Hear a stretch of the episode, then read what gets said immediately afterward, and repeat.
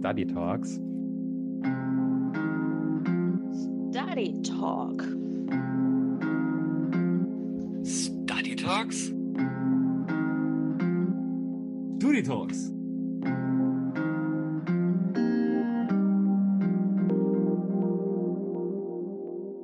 Zeit für Wiederholung, Wiederholung, Wiederholung, Wiederholung, Wiederholung, Wiederholung, Wiederholung. So, hallo und herzlich willkommen bei Study Talks heute mit Robert Hallo. und Gwendolin. Hallo. Mm, Wir möchten heute gerne mit euch über die Grundlagen von Kommunikation und Interaktion reden. Mm, Das teilen wir in zwei Teilen auf und ich fange an heute mit dem ersten Teil und Robert wird mich da ein bisschen unterstützen, ein paar Fragen stellen.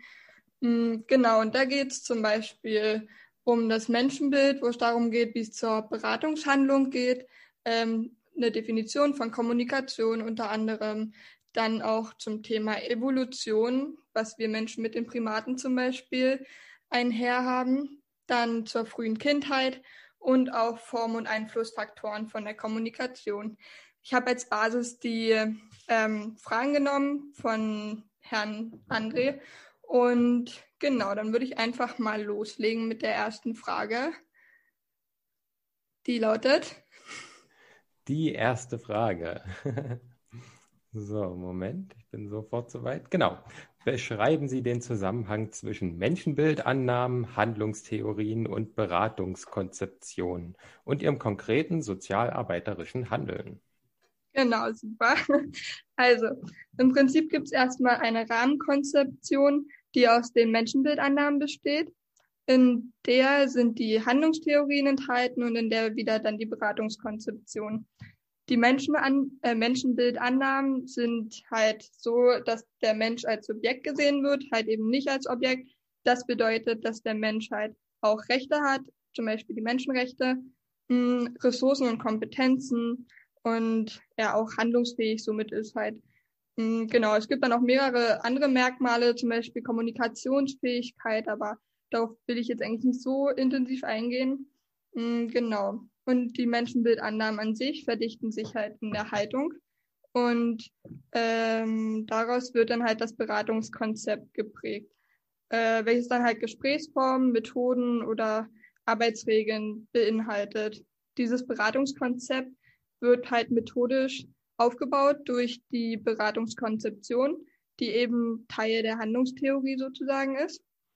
Und die Handlungstheorie an sich speist sich eben aus den Bezugstheorien, welche dann halt die humanistische Psychologie ist, äh, Kognitions- und Handlungstheorien, Kommunikationspsychologie und Systemat äh, systemische Ansätze beispielsweise. Genau, das war schon mal die erste Frage. Also könnte man quasi sagen, das sozialarbeiterische Handeln ist in der Beratungskonzeption enthalten, die ist in der Handlungstheorie enthalten und die wiederum in der Menschenbildannahme. So Genau, und die bilden zusammen die her. Rahmenkonzeption. Alles klar, cool. Dann äh, hätte ich doch gern gewusst, was ist Konzeption? Nein, gar nicht. Kommunikation natürlich. Genau, Kommunikation sind alle Prozesse, mit denen eine Person einer anderen etwas mitteilt. Das kann zum Beispiel durch Sprache sein und oder Mimik und Gestik und dazu halt auch zum Beispiel Symbolik durch meinetwegen einen Text. Und das war jetzt unter anderem die Definition von Watzlawick. Okay, cool. Dann gleich zur nächsten. Welche evolutionäre Entwicklung war mit großer Wahrscheinlichkeit für die Entwicklung der menschlichen Fähigkeiten zu Kommunikation und Interaktion entscheidend? Genau, da kommen wir zu den Säuglingen der Homininen, das sind Primaten. Mm, Und zwar ist es so, dass die Dezentrierung mit dem Erlernen der Fähigkeit, in die Gegenüberposition zurechtzukommen und durch Blickkontakt zu lernen ist. Ähm, Dezentrierung versteht sich so, dass es halt eine Überwindung des kind kindlichen Egozentrismus ist. Bedeutet halt, dass man lernt, auch auf den Gegenüber einzugehen mm, und eben nicht sich selber sozusagen nur zu beachten. Mm, Und weiterhin ist man dann noch auf die Schimpansenjungen eingegangen, äh, wo dieser halt auf den Rücken der Mutter reitet und so ihre Wahrnehmung teilen kann, ohne irgendeine Spiegelung oder Umkehrung. Also im Gegensatz zu den Homininen halt eben nicht irgendwie noch weiter auf den Gegenüber eingeht, sondern einfach nur wahrnimmt. Ah, dann ist es quasi, ich erinnere mich auch noch daran, ähm, weil das hatten mit dem, mit dem Affenjungen, was quasi auf den Schultern der Mutter sitzt und das halt nicht, also die, die gar keinen Blickkontakt so richtig zueinander haben und da diese Gegenüberposition deswegen gar nicht stattfindet. Ne? Das war irgendwie so ein Beispiel, was da bei mir hängen geblieben war. Genau, da gehe ich auch gleich in der nächsten Frage noch ein bisschen drauf ein. Aber ja, genau so war das auch. Also, dass man halt nur äh, dieses Dezentrierungsmuster eben nicht erkennen konnte. Okay, ja, cool. Die nächste wäre dann, wo sieht der Anthropologe Michael Tomasello oder Michael Tomasello? Weiß ich gar nicht. Ich Michael. Michael, der Michael. Wo sieht der den Ursprung der menschlichen Sprache? Genau, den Ursprung sieht er in den Gesten von Affen wieder. Hm, und zwar mit der Flexibilität und Sensibilität gegenüber der Aufmerksamkeit des anderen. Mm, und unflexible und ignorante Vokalisierungen sind die ursprüngliche Quelle menschlicher Kommunikation und Sprache. Ähm, das bedeutet, dass die Vokalisierung der Primaten sich eben nicht unterscheidet von der anderer Säugetiere, äh, weil man nicht gelernte, genetisch fixierte und unflexible Reaktionen eben hervorrufen kann dadurch, also quasi intuitive. Mm, und dadurch den Gegenüber kaum beachtet. Da sind wir jetzt wieder bei dem Affenthema, dass man auf den Gegenüber eben nicht so wirklich eingeht. Mm, und der Ursprung der menschlichen Sprache liegt dann dementsprechend in den Gesten der Primaten. Okay, also ist die Sprache dann aus den besonderen Gesten quasi entstanden. Genau. Nochmal so runterzubrechen. Genau, und auf diesen Michael Tomasello gehe ich dann nachher nochmal in meinem Teil ein. Ähm, ja, aber erstmal weiter hier im Text zur nächsten Frage. Und zwar, welche Geste scheint von besonderer Bedeutung in der menschlichen Kommunikation? Genau, und dann sind wir auch schon bei der Zeigegeste.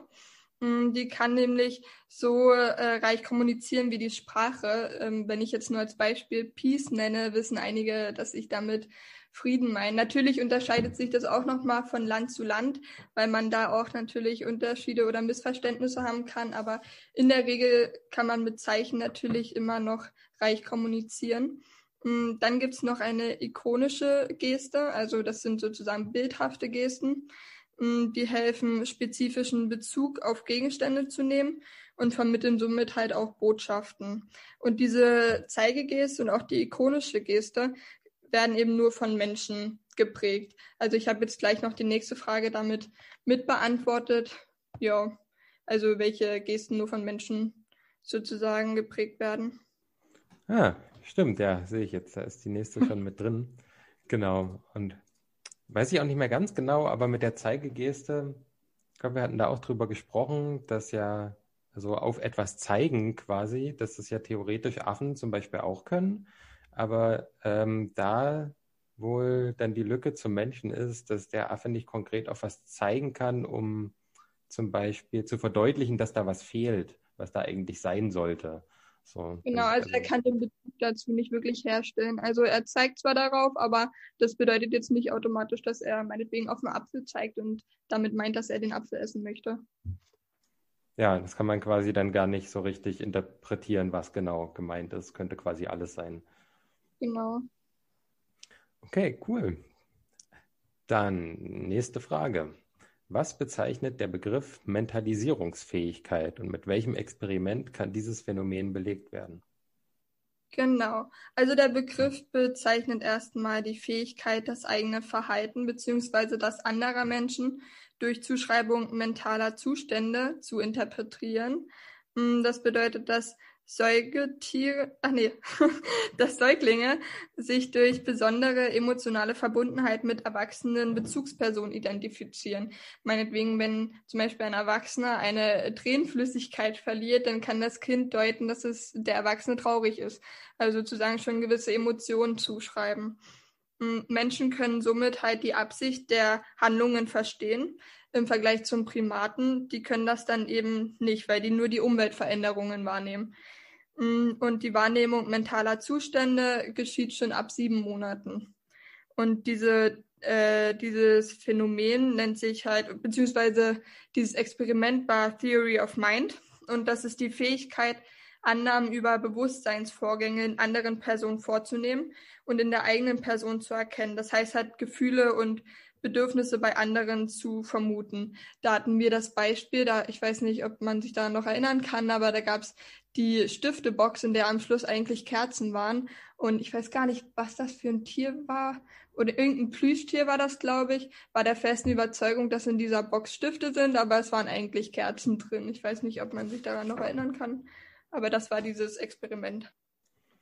Ja, stimmt. Da erinnere ich mich auch noch dran. Und das hatten wir in der, äh, in der dritten Folge, hatten wir auch die Mentalisierungsfähigkeit schon mal, weil wir äh, über Anthropologie gesprochen haben.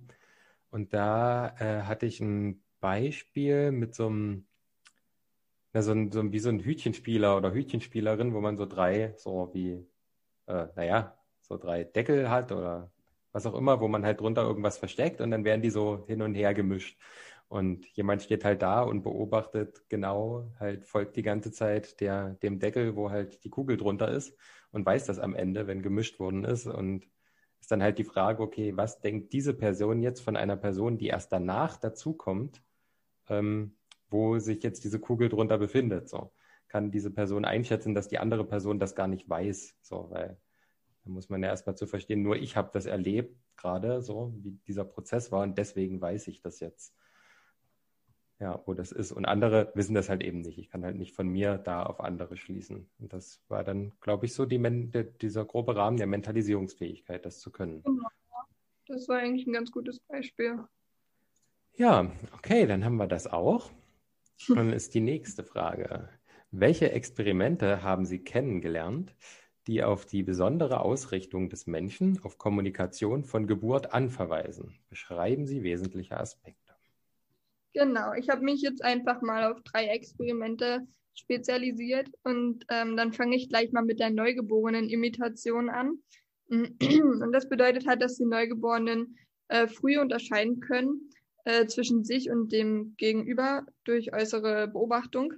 Mm, das bedeutet, dass der Gegenüber imitiert wird, zum Beispiel durch Rausstrecken der Zunge dann muss ich dazu sagen, dass ich das extra mal probiert habe, weil ich mir das nicht vorstellen konnte. Also habe ich quasi mit einem Neugeborenen, ich glaube anderthalb Monate war er zu dem Zeitpunkt, äh, habe ich mich vor ihn gesetzt und die ganze Zeit die Zunge rausgestreckt. Und irgendwann unterbewusst hat das Baby dann auch angefangen, die Zunge mit rauszustrecken. Also es funktioniert mm, und somit wird dann halt oder schreibt das Kind dann äh, eine Sozialität dem Gegenüber sozusagen zu. Das bedeutet halt, dass das Kind wahrnehmen kann, dass ich kein Objekt bin, sondern halt ein soziales Wesen. Genau. Dann gibt's noch den Conspec-Effekt. Das ist ein angeborener Mechanismus zur Gesichtserkennung. Hm, ich weiß nicht, ob ihr euch da noch erinnern könnt, aber da wurden drei Punkte aufgezeichnet. Die äh, zwei sollten sozusagen so angeordnet sein wie ein Gesicht sozusagen und einmal andersrum, also ein umgekehrtes Gesicht. Und damit konnte das Baby halt erkennen, dass die Punkte, die angeordnet waren wie ein Gesicht, auch sozusagen Gesicht darstellen soll. Und dieser Effekt ist halt schon möglich ab neun Minuten nach der Geburt, also ziemlich schnell. Genau, dann gibt es noch das Still-Face-Experiment. Mm, das ist so, dass halt äh, die Bezugsperson und das Kind halt zusammen spielen, das, äh, die beschäftigen sich miteinander und dann fängt halt die Bezugsperson an, nicht mehr auf das Baby zu reagieren. Daraufhin versucht das Baby natürlich wieder die Aufmerksamkeit zurückzuerlangen, indem es meinetwegen irgendwelche Töne macht, lacht, quietscht und immer unruhiger wird auf Dauer und äh, somit versucht halt die Situation zu ändern. Mm, und im Umkehrschluss ist das Baby natürlich traurig, weil es diese Aufmerksamkeit nicht bekommt. Und ähm, da unterscheidet man halt in The Good, The Bad und The Ugly. Und ähm, The Good und The Bad ist das Normale, was halt üblich ist, wie Menschen halt reagieren. Und The Ugly ist, äh, sind dann die Missverständnisse, die entstehen, wenn eben sowas wie eine nicht vorhandene Reaktion oder sowas vorhanden sind. Ah, und Good wäre quasi so, worüber man sich freut und so Bad, worüber man sich ärgert und Ugly alles, was man gar nicht einordnen kann und deswegen überfordert. Genau. Also das Kind konnte ja nicht entziffern, warum jetzt auf einmal von The Good in The Ugly gewechselt wurde, weil also es gab ja keinen Grund, dass die Bezugsperson sich nicht mehr mit dem Kind beschäftigt. Es kam halt aus heiterem Himmel und deswegen wird es The Ugly, ja. Ah, okay. Ja, voll gut äh, nochmal umrissen. Dann äh, sind wir schon bei der letzten Frage, wenn ich das richtig sehe. Und vorletzt- Genau. Vorletzte? Ja. Dann, ach ja, genau, hier. Welche Formen von Kommunikation können unterschieden werden? Genau. Also es gibt einmal die verbale Kommunikation. Das ist halt gesprochenes oder geschriebenes Wort. Mm, Das sind Aussagen oder Informationen oder Appelle. Dann gibt's noch die nonverbale Kommunikation. Die geschieht durch Körpersprache, Symbole oder Verhalten. Das sind Mimik und Gestik, Körperhaltung, körperliche Begleiterscheinungen und äh, Blickkontakt zum Beispiel, aber auch Nähe und Distanz. Warte mal. Warte, ich muss kurz gute Nacht sagen. Alles klar. Sorry. Alles gut. Ja, so, ne, so ist das unter Live-Bedingungen, ne? So, so kann man nie wissen, was als nächstes passiert. Gut, okay. Also nochmal zu den nonverbalen, äh, zu der nonverbalen Kommunikation. Ähm, da gibt's Körpersprache, Symbole und Verhalten. Da gibt's halt Mimik und Gestik, Körperhaltung, körperliche Begleiterscheinungen, Blickkontakt, Nähe, Distanz und halt eben Symbole, die halt einen Sinneszusammenhang haben. Dann gibt's noch die paraverbale Kommunikation, das ist die Ausdrucksform. Also bedeutet halt, wie man sich ausdrückt, äh, wie die Wortwahl ist, wie die Formulierung ist, wie Sprache ist, die Stimmlage oder die Lautstärke zum Beispiel. Und dann gibt's noch die unterstützte Kommunikation, die gibt's in Form von der körpereigenen, zum Beispiel die äh, Gebärdensprache, dann nicht elektronische, zum Beispiel Tafel oder Fotos, elektronisch, zum Beispiel durch Geräte mit einer Sprachausgabe und halt gestützt, zum Beispiel durch die Buchstabentafeln. Genau. So, jetzt aber die letzte. Und zwar nennen Sie die Einflussfaktoren auf Gesprächssituationen. Genau. Das ist zum Beispiel der Gesprächsanlass, der Gesprächspartner, der Gesprächskontext, die Motivation, mit der wir rangehen, die Erfahrungen, die wir zum Beispiel auch mit dem Gesprächspartner schon gesammelt haben, m, das Menschenbild, das Selbstbild, das Wissen und die verschiedenen Gesprächsmethoden. Ja, ja, schon eine ganze Menge, was so ein, so ein Gespräch irgendwie beeinflusst. Äh, komme ich ja dann später auch nochmal drauf, was da so ähm, alles für Bereiche gibt und für Einflussfaktoren. Aber da kann man schon mal sehen, das ist auf jeden Fall eine ganze Menge, so was so ein Gespräch irgendwie ausmacht. Und äh, ja, ist halt die Frage, ob das, was gesprochen wird, überhaupt noch so wichtig ist. Aber da äh, kommen wir dann auch noch später zu. Äh, ja, ich denke, äh, da haben wir doch ganz gut oder vor allem du halt nochmal umrissen, so die, die Grundlagen so von, von Kommunikation, wie ist das alles so ein bisschen entstanden, so was, was hat da alles so Einfluss drauf und was ist einfach generell so ein bisschen wichtig zu wissen und auch durch die Experimente, die du so schön dargestellt hast, ähm, auch nochmal so ein bisschen belegt auch, dass das ja nicht alles nur irgendwelche Annahmen sind, sondern dass das natürlich untersucht worden ist. Ja, genau. Genau. Einfach so bestätigen. Mm, Und ich bin gespannt auf den zweiten Teil jetzt, der dann auch im nächsten Podcast folgt, äh, in dem du dann auch ein bisschen was erzählen wirst zu dem zweiten Teil der Grundlagen der Kommunikation. Ja, genau. Ja, wir haben uns ja entschieden, das dann äh, doch jetzt lieber zu teilen. So, das war jetzt zwar nicht so lang, äh, der erste Teil, aber die beiden zusammen hätte es dann, glaube ich, ein bisschen gesprengt. Mhm. Und genau, deswegen machen wir heute einfach zwei Folgen. Haben wir jetzt äh, erstmal eine kleine Pause. Und ähm, ja, dann war es das äh, mit Folge 5. Und für äh, alle, die möchten, weiß ja nicht, wann ihr das so anhört, äh, bis gleich quasi. Genau, bis gleich. In our most recent work, we've been focused on cooperation. So, in the past, we've looked at social cognition in general, how individuals understand one another. Um, but now, what we think really makes humans different compared to our nearest primate relatives is the way they put their heads together. So, we're looking at how children uh, form joint goals and decide to do something together, how they plan together to make it happen, uh, how they divide the spoils at the end.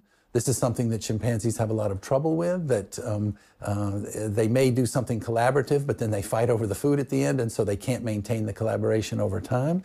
Um, and so we're looking at a whole variety of aspects of uh, collaboration.